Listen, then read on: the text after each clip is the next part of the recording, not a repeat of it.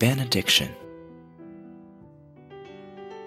Bless this little heart, this white soul that has won the kiss of heaven for our earth. He loves the light of the sun. He loves the sight of his mother's face. He has not learned to despise the dust and to hanker after gold. Clasp him to your heart and bless him. He has come into this land of a hundred crossroads.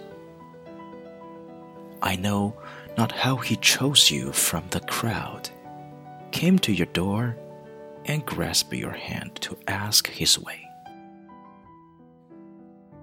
He will follow you, laughing and talking, and not a doubt in his heart.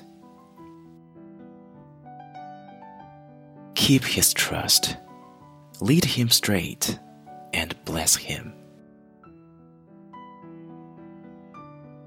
Lay your hand on his head and pray that though the waves underneath grow threatening, yet the breath from above may come and fill his sails and waft him to the haven of peace.